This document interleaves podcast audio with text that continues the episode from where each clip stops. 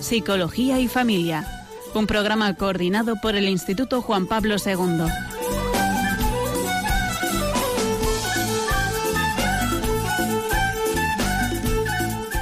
Buenas tardes, queridos oyentes de Radio María. Bienvenidos una tarde más al programa Psicología y Familia, realizado con la colaboración de alumnos y antiguos alumnos del Instituto Pontificio Juan Pablo II para estudios del matrimonio y la familia. Durante la hora que tenemos en esta tarde les acompañaré desde el estudio, pues quien les habla, Mari Carmen Magán, y debido a esta primavera loca que estamos teniendo, pues mi compañera Olga Ernica no va a poder estar junto a mí en esta tarde en el estudio, pero esperemos poder, poder contar con ella a lo largo de, esta hora en algún momento a través de, la línea telefónica. El tema que vamos a abordar en esta tarde es un tema delicado. Eh, vamos a hablar del perdón.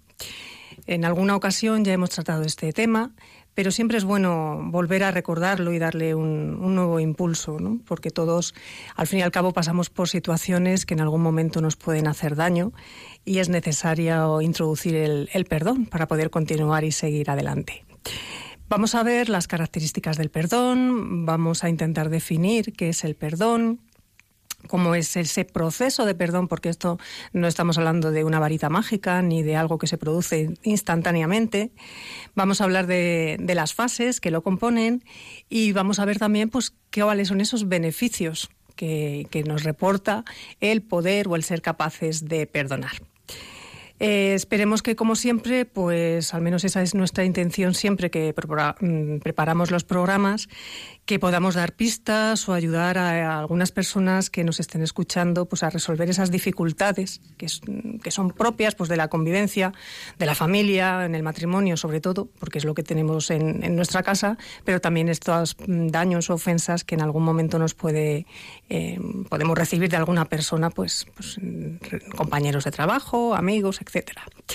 Eh, tenemos en cuenta además que tenemos las vacaciones de verano a la vuelta de la esquina, que tenemos más tiempo para convivir con nuestra familia, se producen más roces y bueno, pues esperemos que eh, a lo largo de la tarde demos alguna pista para que esas pequeñas ofensas o daños que nos puedan ocasionar eh, vayan acompañados de un perdón.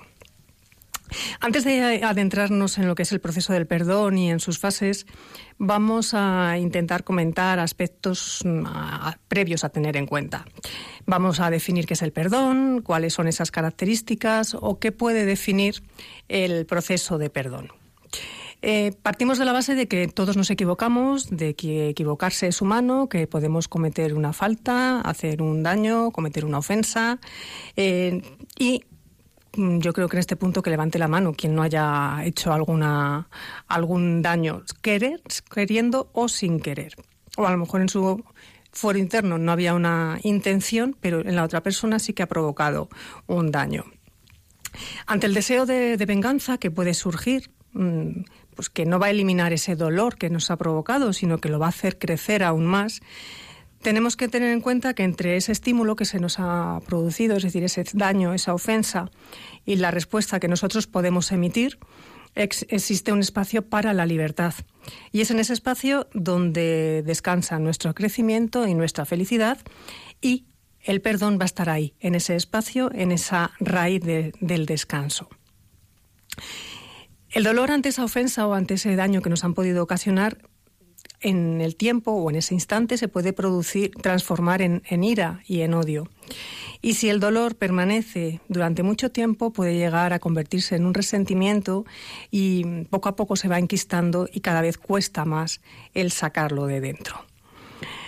Después de haber sido ofendidos, también ocurre que cualquier nuevo estímulo relacionado con esa ofensa, pues nos recuerda a ella, pues una situación parecida, el oír a una persona, el verla, bueno, pues hace que ese estímulo pues que nos, nos, nos reavive ese daño y nos hace volver al momento inicial de esa, de esa ofensa y a ese dolor inicial grave.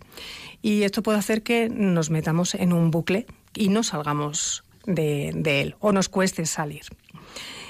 Vamos a intentar definir qué, qué es el perdón. Entonces, una vez que hemos desechado la venganza, porque en principio no es lo natural del hombre, ¿no?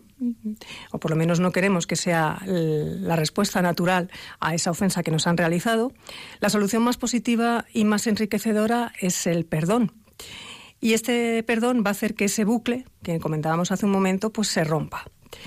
Al liberarnos de, de la atadura, somos capaces de pasar página, que no va a significar seguir como si nada hubiera ocurrido, sino que vamos a avanzar hacia adelante de otra manera. La cuestión está en no quedarnos encasquillados, enquistados, encajonados en esa situación o en, esa, en ese dolor que nos, está, que nos está paralizando en algún momento.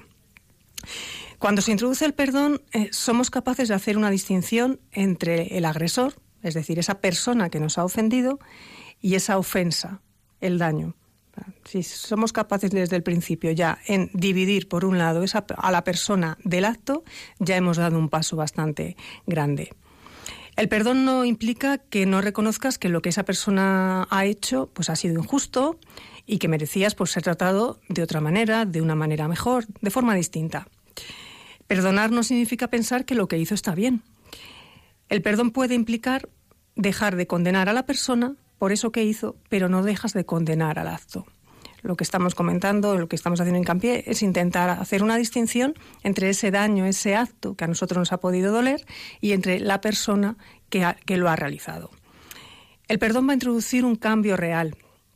Como decíamos, va a romper ese bucle en el que podemos estar cuando cualquier acontecimiento nos vuelve a recordar la ofensa y va a establecer una nueva relación.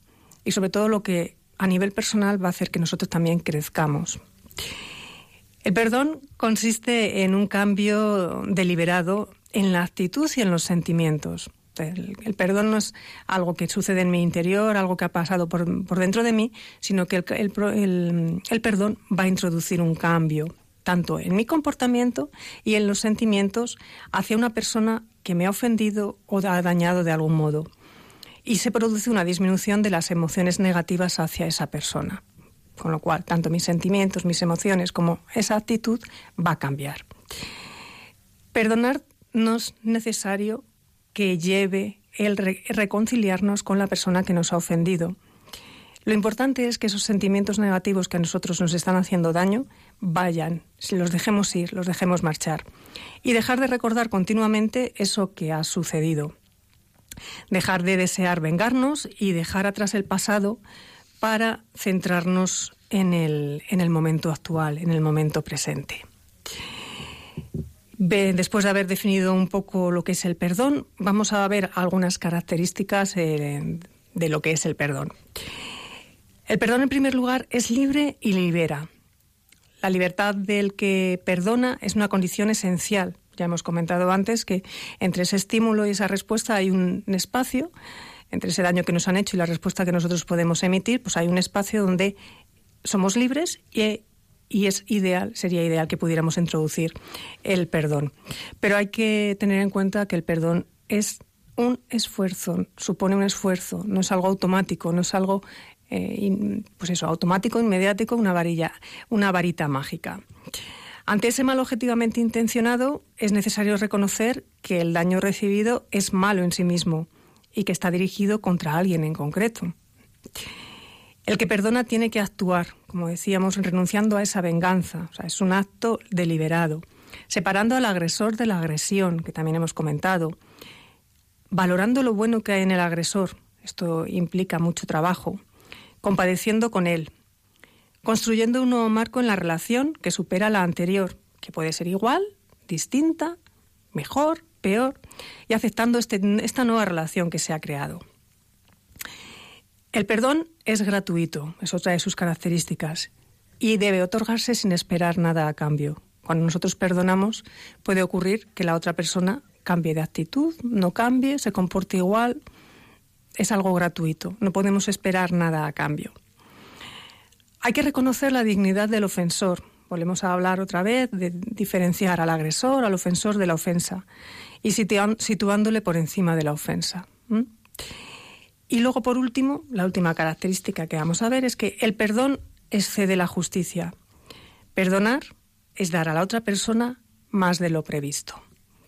Y con esta pequeña introducción de lo que es el perdón, pues vamos a descansar un par de minutos y continuamos con.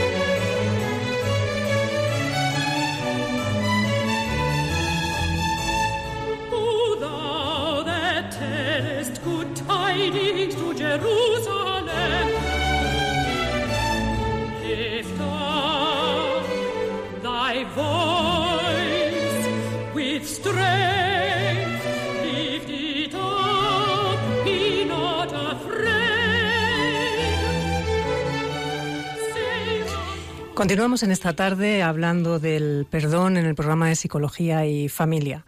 Hemos intentado definir qué es el perdón, hemos visto algunas de sus características y vamos a continuar pues mm, viendo por qué a veces no somos capaces de perdonar o qué es lo que puede dificultar que a veces se produzca el, perdón. Y una de las causas es la tendencia a la autonomía, a ser independientes, a ser individualistas, donde lo importante soy yo. Si no cuenta nadie más, que, tengo que perdonar.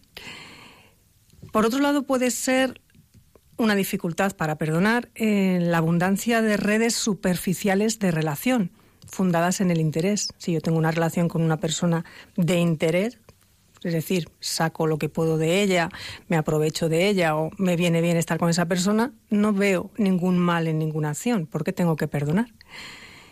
Por otro lado, el uso de la vía judicial mediante denuncias, pudiendo resolver el problema por otras vías. Si yo puedo ir a la vía judicial a resolver un problema, un conflicto, una agresión, no es necesario el perdón.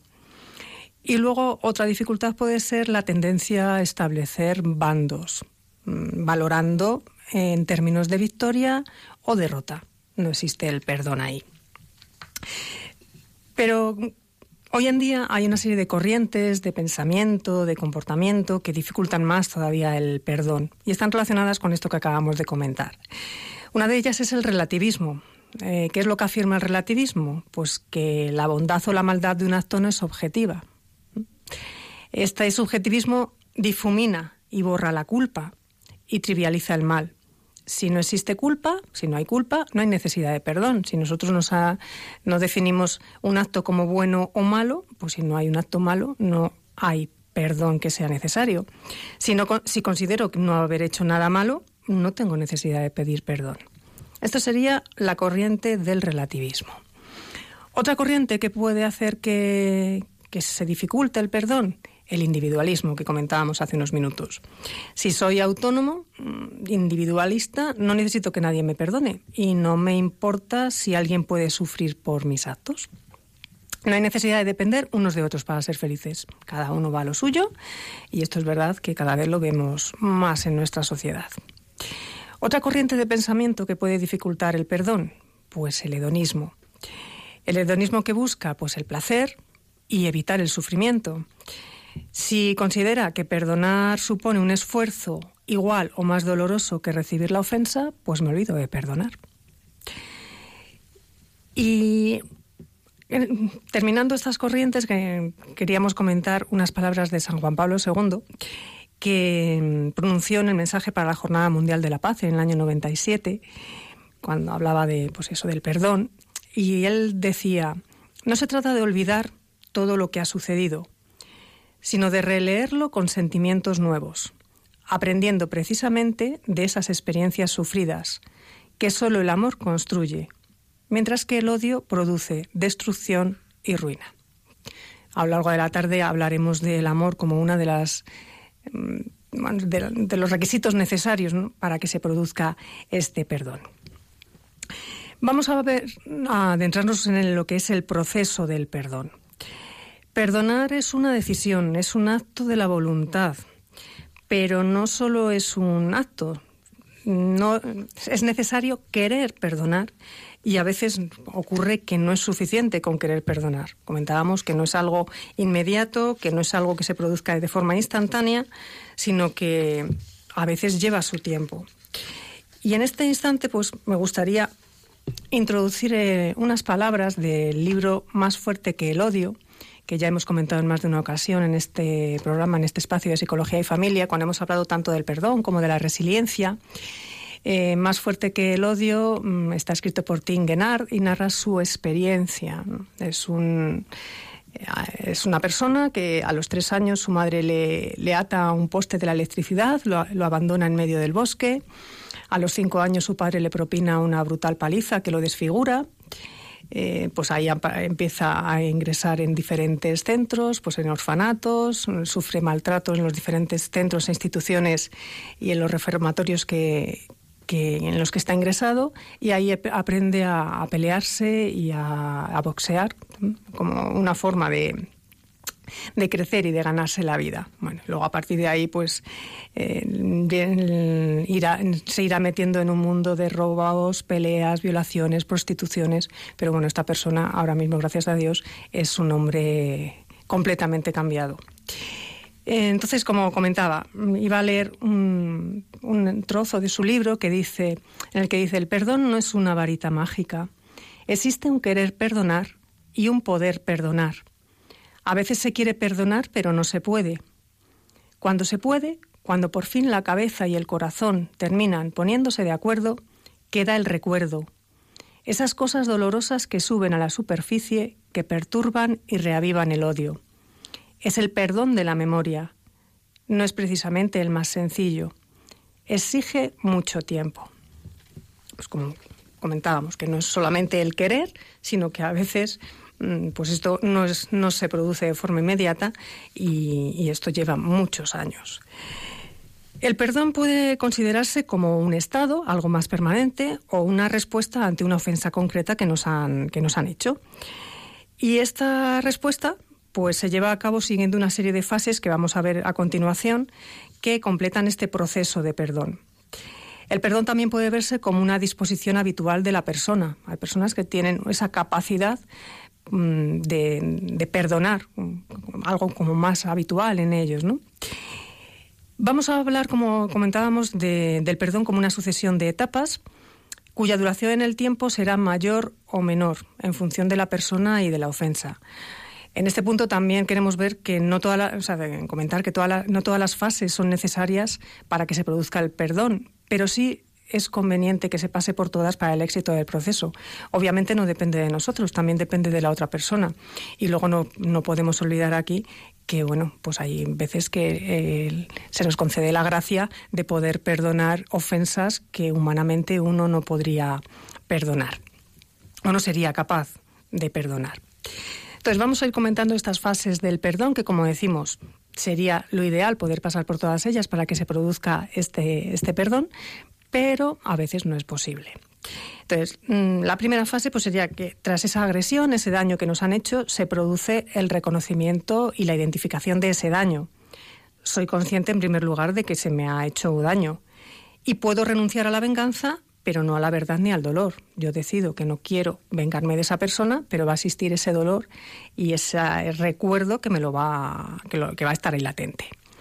En segundo lugar, tenemos que aprender o hacer el esfuerzo por intentar separar el daño, esa ofensa que nos han, que, nos han producido, que, que hemos sufrido, de ese agresor, de esa persona que nos ha ofendido. Evaluar esos daños y distinguir el daño y el agresor. En tercer lugar, pensar si quiero y puedo tomar la decisión de perdonar y renunciar a la venganza. A veces en un momento de más ofuscación uno no va a ver más allá y lo que le surge es la venganza. Pero bueno, con el tiempo uno puede decidir no vengarse. La siguiente etapa sería dignificar al agresor, tener flexibilidad, abrir el corazón, empatizar con el agresor, ponernos en su lugar, si somos capaces comunicarme con él. Obviamente esta fase sería como la más complicada, porque es ponernos delante de aquella persona que nos ha hecho daño. Cuando analizo la motivación del ofensor, entran en juego las atribuciones, es decir, yo me pongo delante de él o pienso por qué motivo ha cometido ese acto, por qué me ha hecho eso. Y entonces nuestra cabeza, que es muy libre y es la loca de la casa, como decía la santa, pues empieza a atribuir. ¿Qué significa hacer atribuciones? ¿Qué significa atribuir? pues es aplicar, sin estar seguros de ello, pues hechos o cualidades a alguien o a algo. Empezamos a pensar, lo ha hecho por esta razón, lo ha hecho por esto, lo ha hecho por lo otro. Y estas atribuciones pueden ser externas, por algún aspecto externo, internas, por algún rasgo de la personalidad o la intención del agresor. Pueden ser estables, claro, como siempre es de esta manera, siempre se comparte de esta manera, o coyunturales, en este caso ha sido por esta razón, pues porque estaba en esta situación y además también puede ser la atribución global. Además de ser de esta forma, también se ha comportado, también es. Entonces, intentar pues que esos motivos que vamos buscando del ofensor, bueno, pues intentar que sean lo más objetivos posible y no eh, dejarnos guiar por estas atribuciones. La siguiente fase sería el, el arrepentimiento, que no es necesario para que se produzca el perdón, pero es de bastante ayuda. Luego estaría el cambio o la conversión del corazón. Mientras se transforma mi corazón, desaparecen el resentimiento y el rechazo. Y empiezan a aparecer pensamientos positivos sobre el otro. si antes decíamos que dignificar al agresor era una etapa complicada, pues la conversión del corazón tampoco es algo fácil. Y me remito otra vez al libro que comentaba hace un momento, de Más fuerte que el odio, de Tinguinal. Y él habla en un momento determinado de buscar algo positivo en su padre y en su madre. Dice, bueno, pues gracias a Silvi y a Frederick busco algo positivo en mi padre y lo encuentro. Tenemos en cuenta que el padre le pegó una, una paliza a los cinco años que lo deja desfigurado y durante mucho tiempo en un hospital me doy cuenta de que gracias a él me he convertido en campeón de boxeo. Le debo en parte la felicidad de la que hoy en día disfruto. Un día me cruzo en la ciudad a una princesa joven acompañada por un chico. Reconozco, dándome la vuelta, a mi hermanastra y a su hermano. Decido abordar a esa chica que nunca fue mala conmigo cuando éramos niños. Me planto delante de ella y le pregunto si reflexionar. ¿Sabes quién soy? Ella medita un momento y de pronto se vuelve hacia su hermano. Le reconozco, es el hijo de papá. Me siento emocionado por la forma profundamente afectuosa con la que ha dicho la palabra papá. Si habla con tanto amor de ese hombre, no puede ser malo. Debe ser incluso un padre excelente con sus segundos hijos. Me entero por casualidad de que solía lavar a mano mis pañales cuando era pequeño. Mi padre me pegaba, pero me lavaba los pañales. Así pues, regresé a la casa de mi padre, como en la parábola del Evangelio. Vivía en un chalet en la periferia norte de París. Llamé a la puerta. Abrió él. Le reconocí a pesar del tiempo. Su alta silueta aún no estaba encorvada. Me miró en silencio, sin sorpresa. No dijo frases del estilo Hombre, por fin estás aquí, después de tantos años. O Lárgate de aquí, nunca he podido soportarte. O incluso Hijo querido, perdóname. No, no dijo nada. Sus ojos hablaron por él. Fui directo al grano. seguramente para dominar mis nervios. Me he convertido al cristianismo. Te perdono. Empezamos la vida poniendo el contador a cero. Bueno, pues aquí vemos que se ha producido una conversión de corazón en esta, en esta persona, ¿no? que era una de las fases del perdón. Comentamos un par de fases más y dejamos un momento de, silencio. La siguiente fase sería el establecimiento de una, una nueva relación entre el agredido y el agresor. Hace falta flexibilidad. Las cosas no tienen por qué ser como antes en esa relación. Y también creatividad. Introducir, que, que seamos capaces de introducir un nuevo tipo de relación. Y la última fase sería la manifestación expresa de perdón por parte del ofendido, como leíamos ahora en el libro, pero con una actitud humilde, no poniéndonos en un lugar de superioridad moral. Y como decía, vamos a, dejar un ratito de, silencio con, música para pensar sobre esto. Vamos también eh, a dar paso a, los oyentes, pues si alguien quiere comentar sobre todo la experiencia que haya podido tener de perdón en su, en su vida. Recordamos el teléfono del directo para que puedan llamar los oyentes, que es el 91 005 94 19. Volvemos a repetir, 91 005 94 19.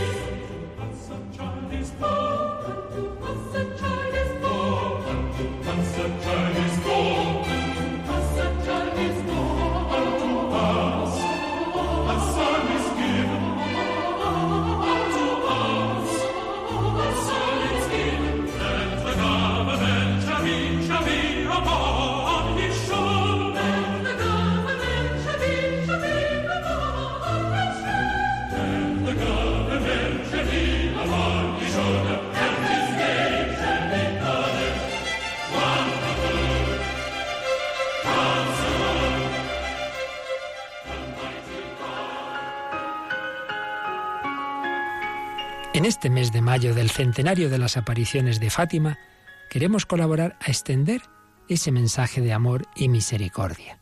Para ello necesitamos tus oraciones, sacrificios y donativos, que contribuirán no solo a consolidar el proyecto de Radio María en España, sino también a su implantación en otros países más necesitados, y muy particularmente en aquellos donde nuestros hermanos son perseguidos por su fe, en cuyo favor celebramos este mes la maratón de la familia mundial de Radio María.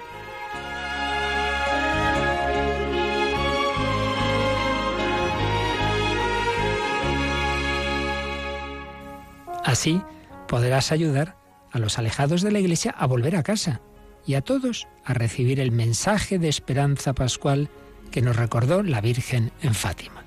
Por fin mi corazón inmaculado triunfará. Puedes informarte de cómo colaborar llamando al 902-500-518 o entrando en nuestra página web www.radiomaria.es. Vuelve a casa de la mano de María.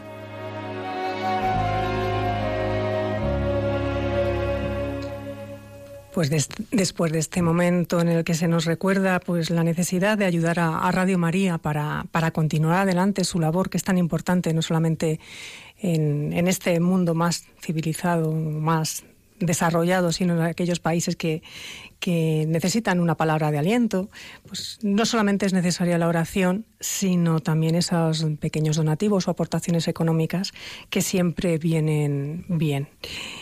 Hemos Estamos en Psicología y Familia hablando del perdón esta tarde. Hemos hablado del perdón, de sus características, del proceso y las fases. Y tenemos a Julia de Madrid que nos quiere comentar alguna cosa. Buenas tardes, Julia. Hola, buenas tardes, Mari Carmen. Buenas tardes. Más que comentarte, seguir aprendiendo, porque al hablar del perdón, eh, tengo que reconocer que soy una persona que cuando me ofenden, me encierro en mí misma y empiezas a, pues a darle vueltas, a darle vueltas. Y, y como bien has dicho, no avanzas, te quedas ahí, te reconcomes por dentro.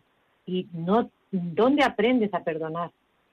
Porque la teoría puede ser fácil, pero la práctica cuesta. Y ya soy una persona mayor. Eso es lo que quería comentarte, Mari Carmen. Tal y como has dicho, a quien realmente hace daños a mí, si tú perdonas, consigues avanzar y a quien más beneficias no es a quien perdona, sino a ti mismo.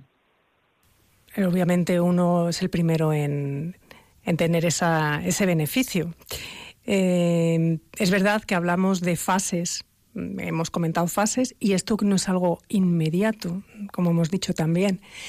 Entonces, seguramente Olga, desde donde esté ahora mismo, a través del hilo telefónico, creo que puede contestarte y aportarte alguna cosilla más, Julia.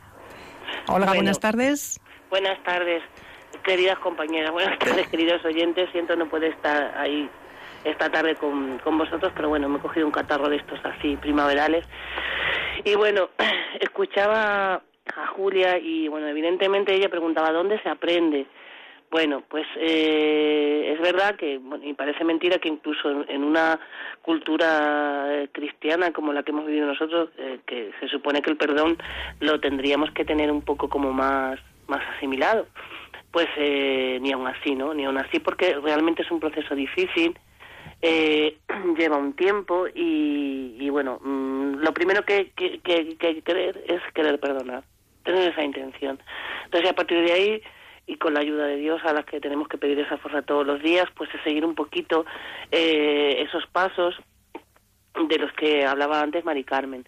Luego en, la sesión de Cultura y Familia habrá también una, alguna recomendación bibliográfica que nos puede ayudar. Hoy en día hay libros muy buenos sobre el perdón que nos pueden echar una mano y hay, hay en ocasiones ya más excepcionales cuando uno eh, bueno pues tiene una historia traumática detrás pues ahí es necesario muchas veces una intervención terapéutica no para poder superar ese trauma eh, y como consecuencia el perdón. Pero también hay una hay una cosa importante que es que muchas veces para poder conseguir la sanación cuando estamos hablando de pues una persona que ha vivido un hecho traumático es fundamental eh, perdonar ¿no? y también hay que guiar a esa persona a perdonar. Entonces eh, eh, cómo aprender bueno pues primero tener esa intención y luego pues eh, escuchar y seguir testimonio como el de Tinguera de personas que han conseguido ese perdón y apoyarnos en bibliografía y en caso más estemos en profesionales que nos puedan echar una mano.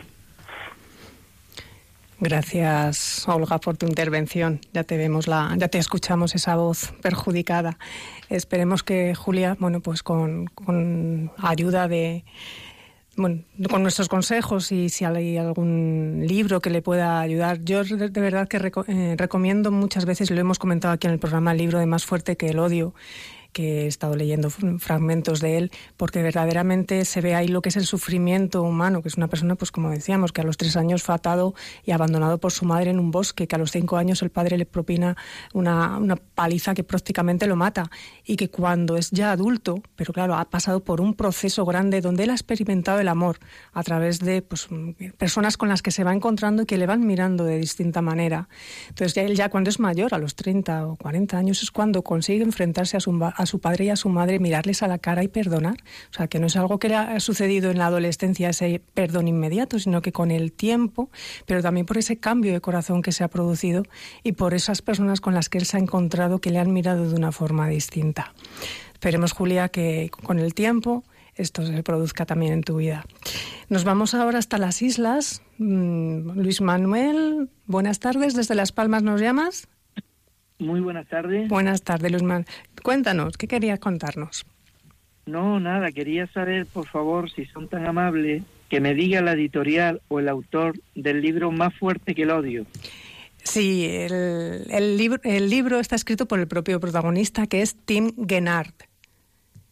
Tim, T-I-M, y Gennard, pues G-U-E-N-A-R-D. Vale, ¿y la editorial no sabe? Pues ahora mismo no la tengo aquí delante. Tengo. No lo sé, pero vamos, por ese nombre eh, no, hay, no creo que haya mucha dificultad para encontrar el libro. Hola, buenas tardes. Tenemos otra llamada. Nos vamos a cualquier punto de España, creo. Hola, buenas tardes. hola, buenas tardes. Sí, buenas tardes. Cuéntenos. Hola, mire, mire, pues un poquito quería comentarles, compartirles una experiencia de perdón muy hermosa que, he experimentado en mi vida y bueno, a raíz de una separación matrimonial, ¿verdad? Que al final, bueno, resultó ser nulo el matrimonio. Y mire, yo estaba alejada de la iglesia, alejada de Dios y, y bueno, gracias a esta experiencia tan, tan sumamente dolorosa, porque, porque yo acabé enferma y todo debido al dolor de esta separación, pero mire, tuve la gracia que, yo perdoné a esta persona que me dejaba todo este daño que, que, cometía, digamos, y, encontré a Dios, ¿eh? y encontré a Dios, la paz, a Dios, eh, la amistad de esta persona de por vida, y, él también acabó encontrando a Dios a, través de ese testimonio mío primero, digamos. O sea que podemos, podemos decir que el perdón es posible, ¿no? Sí, sí, sí. Bueno, yo tengo que reconocerles, no me puedo poner medallas. ¿eh? Yo para mí fue una inspiración del Espíritu Santo, ¿eh? totalmente, totalmente. Eh, no sé cómo, tampoco tuve ninguna asesoría, nadie me asesoró en este camino, pero me salió del alma, pues entenderle, incluso defender su postura, que era muy dolorosa. Nadie, ni su familia ni la mía, todo el mundo le criticaba, no entendían por qué rompía ese matrimonio, ni ese proyecto. Yo, pues pues entendí, le entendí, le defendí y siempre, bueno, siempre pensé que si era para su bien, pues que adelante, que adelante, que yo ofrecía todo ese dolor mío por su bien, por el bien de él, por su crecimiento. Y, casi yo me veía como morir, ¿eh? casi en ese dolor tan enorme y ofrecía pues también mi vida a ese Dios que yo no conocía, ¿eh? que yo no captaba en ese momento, pero del que había oído hablar ¿eh? pero ya le digo, yo no tenía experiencia de Dios y se lo ofrecía ese Dios lejano ¿eh? Eh, por el bien de, mi marido, todo ese dolor. Y bueno, tuve la enorme, la enorme fortuna de que ahí yo encontré a Dios, entonces ese Dios lejano, pues, pues se manifestó en mi vida, cambió mi vida y, y, bueno, y esta es la historia, pues, pues muy hermosa. Ya le digo que no es tanto mérito mío como fue, para mí fue una inspiración divina nunca he hecho nada tan grande, yo creo, en mi vida como aquello. Y, bueno, y, nada, pues, pues con un final muy feliz, aunque es verdad que el matrimonio pues, pues ya no se restauró, digamos, no se reanudó. Eh, pero, pero esta persona también acabó encontrando a Dios a partir de este testimonio de amor. Eh. Él se sintió muy amado en ese momento. Me, me, comentó que él conoció el amor en ese momento, eh, que ni siquiera con su madre lo había llegado a captar de esa manera y, bueno, es una persona que me quiere mucho, me ayuda mucho y, y, ahí estamos los dos creciendo en este camino espiritual desde entonces. Sí. Efectivamente, el amor es uno de los ingredientes principales de, del perdón para ser capaces de, perdonar y, esa empatía con la que hablábamos antes de ponernos en, con, el, con el agresor. ¿no? Pues muchísimas gracias por su testimonio. Buenas tardes. Olga, no sé si querrías a lo mejor apuntar alguna, alguna experiencia tuya que tengas pues con pacientes en la consulta, lo que significa el, el dolor del perdón, o sea, el dolor de, de no poder perdonar. Bueno, mm, mm, como os decía antes, o sea, las heridas eh, que acarrea el tener algo que perdonar y no perdonarlo es una constante en terapia. Hay veces que es muy evidente, pues por ejemplo, eh, cuando hablamos de matrimonios y pensamos en, perdona, en, perdonar, yo creo que algo que se nos viene a todos a la cabeza eh, como lo más difícil de perdonar es una infidelidad, ¿no? Pues se puede, claro que se puede perdonar una infidelidad y se pueden, se puede, todo se puede perdonar. Es más, se debe perdonar. Eh, como tú bien explicabas al principio, perdonar no significa eh, que bueno que, que uno siga conviviendo con el agresor si persiste la agresión o hay condiciones eh, que, que, te ponen en, en, crisis, ¿no? O, eh, la posibilidad de recibir un daño. Pero es verdad que, que, la experiencia del perdón es necesaria para, para sanar, ¿no? Uno tiene que perdonar a quien ha sido agredido para que pueda considerar esa, esa herida sanada. Entonces, en estas circunstancias hablamos desde mm, perdón en el matrimonio, perdón a la familia de origen, al padre o a la madre, para ser capaz de entender eh, por qué actuaron como actuaron en un momento dado y, y, como queriendo muchas veces hacer lo mejor se hace daño. Eh, pero el perdón a uno mismo, que quizás es una de las cosas más difíciles de entender y de trabajar y que está detrás de, de, muchas dificultades uno tiene que ser capaz de perdonarse a sí mismo y de eh, y, a veces uno tiene clarísimo, ¿no? Cuando cuando llega que tiene ese proceso por hacer y que eso lo tiene ahí como enquistado. Pero otras muchas veces el primer paso es hacer ver eh, a las personas que ese proceso de, de perdón está en juego desde el principio, ¿no? Porque muchas veces no son conscientes, pero es una historia cotidiana, o sea, está en juego prácticamente, yo diría que en casi todos los casos eh, de una persona que, que recurre a terapia, eh, de una u otra manera el perdón aparece en algún momento, con mayor o menor intensidad, con mayor o menor relevancia, pero siempre está ahí. Siempre está ahí. Podríamos decir que a veces la dificultad para perdonarnos a nosotros mismos es lo que nos impide perdonar a los demás. Bueno, eh, a veces sí, a veces, eh, claro, mm, cuando uno es muy exigente consigo mismo, lo es por ende con, con los demás. Y cuando eh, no eres capaz de quererte bien eh, a ti mismo, tampoco puedes querer bien a los demás, ¿no? Entonces, eh, eso está detrás muchas veces. Hay otras veces que no, ¿no? Que uno es como muy narcisista y, y se cree en posesión de la verdad y son todos los demás los que están contra él, ¿no? Eso también es muy típico y hace muchísimo sufrir, porque es muy difícil darse cuenta de que uno tiene que cambiar y que, bueno, de que no está todo el mundo contra él, ¿no? Que él también tiene alguna responsabilidad. O sea que sí, hay veces que sí y hay veces que todo lo contrario. Hay gente que piensa que no se equivoca nunca, desgraciadamente. Que es una forma más de, de, de, huir de, la propia inseguridad, ¿eh? No, nos engañemos. bueno. bueno. pues nos vamos a otro lugar de España. Parece ser que, que nos llaman. Alguien quiere comentarnos su experiencia. Hola, buenas tardes. Hola, buenas tardes. Mira, la, experiencia es de lo más particular en el sentido de que las relaciones de abuela a nieto, un nieto ya con 33 años, va para 34, está en puertas de casarse y este es el motivo de mi llamada es porque mm, vinieron a los padres de ella y mi nieto entonces, pues para ir a degustar el menú del banquete y no sé qué. Y yo estaba asistiendo, era domingo, asistía a una misa de la misericordia, era uno de estos días muy particulares. Y se enredó el tema de la misa también porque había participación de niños y adolescentes, entonces se alargó un poquito. Y yo salí un poquito más tarde de la hora que habíamos quedado, que él había venido con el coche hasta cerca de la puerta de, de la iglesia y al salir justamente me dijeron que se acababa de marchar. Entonces yo lo llamé por teléfono y en el camino me dijo que si era más importante la misa, que la podía haber dejado, que tumba que torna. Bueno, bien, se enfadó mucho, muchísimo. Y en esta polémica discusión me espetó ¿qué pasa, abuela? Es más importante. Dios que, Dios que nosotros, que tu familia, que eres la única representante por mi parte, y yo le dije que sí. Dios mío. Eh, el efecto fue, pues todo lo contrario, claro, de lo que yo esperaba. Sí, porque, porque hubiera hecho lo mismo. Entonces, resumiendo, yo al otro día, porque no pude dormir, a partir ya de esa tarde, de esa salida de misa que tuve impactante, ya no pude dormir, ya no pude... Bueno, aquello fue un infierno, si lo hay, creo que parte de lo he pasado. Entonces yo al otro día ya, o al día siguiente, no recuerdo bien, ya llamé, mm, le llamé a él porque por la noche me llamó mi hija también, bueno, bueno. Y entonces eh, yo hablé con él y nada, sí, le pedí perdón, por supuesto, pero de corazón.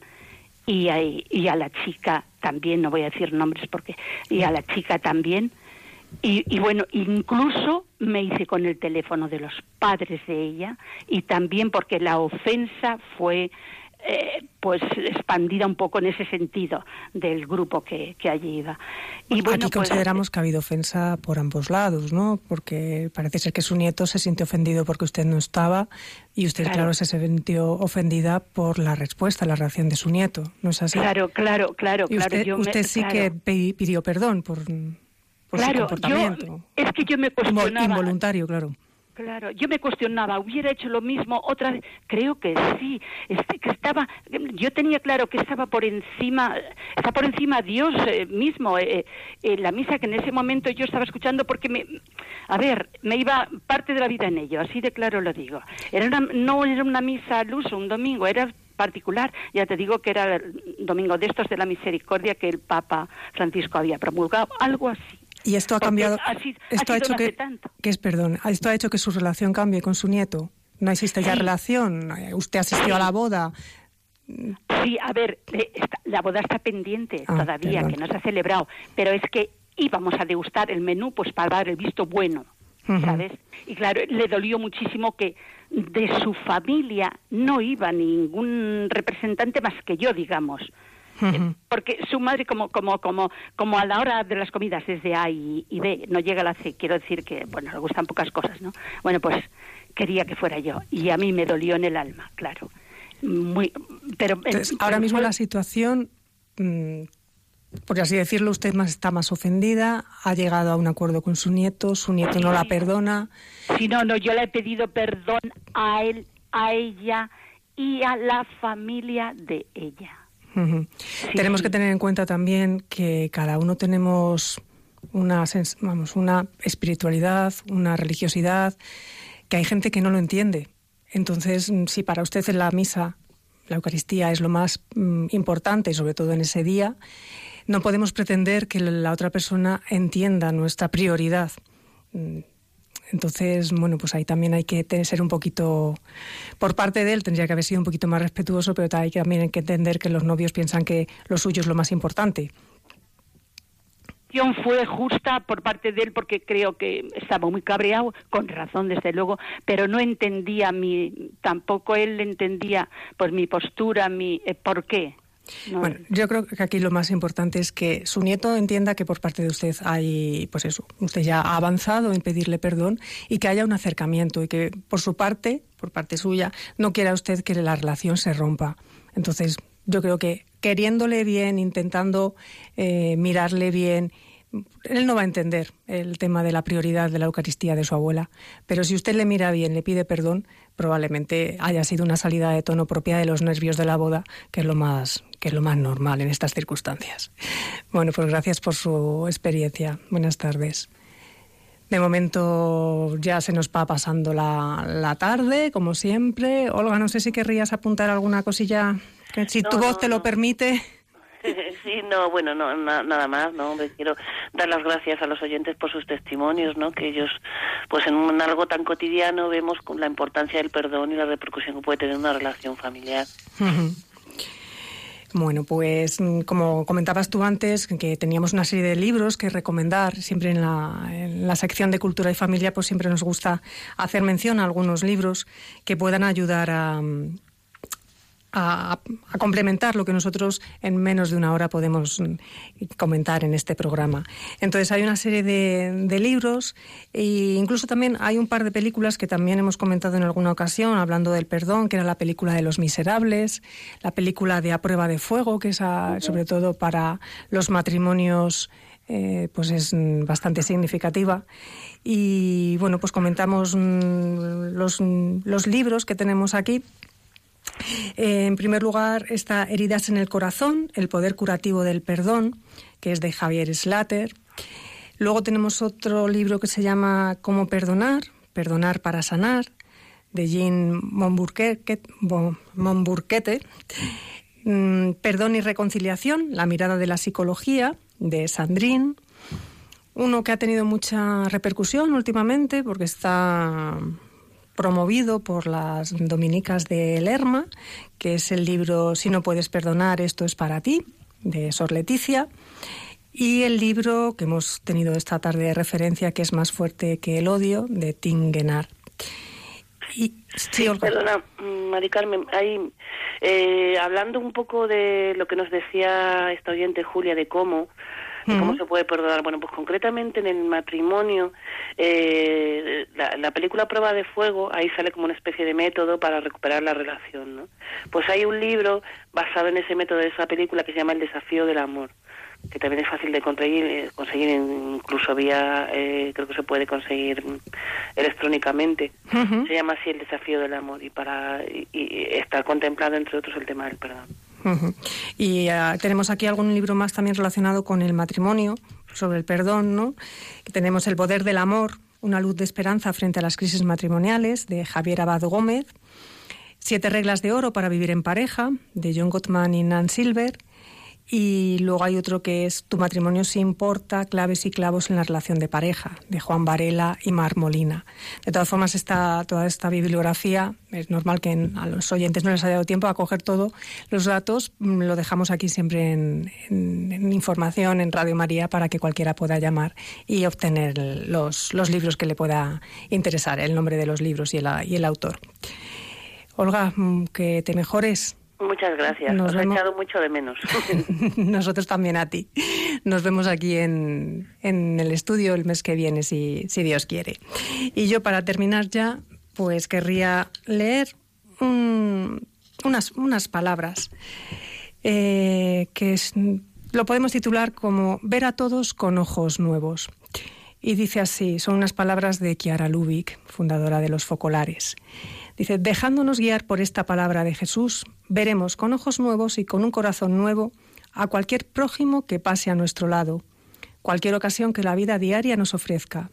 Y allí donde nos encontremos trabajando, en la familia, en el colegio, en el hospital, etc., nos sentiremos impulsados a dispensar este amor que es propio de Dios y que Jesús trajo a la tierra, el único capaz de transformar el mundo pues eso, que seamos capaces de ver a todos con ojos nuevos, que nos vaciemos de esa mochila de prejuicios que vamos llenando sobre los demás y que el amor pues vaya transformándonos y nos lleve hacia el perdón. Se despide esta tarde Mari Carmen Magán hasta el mes próximo.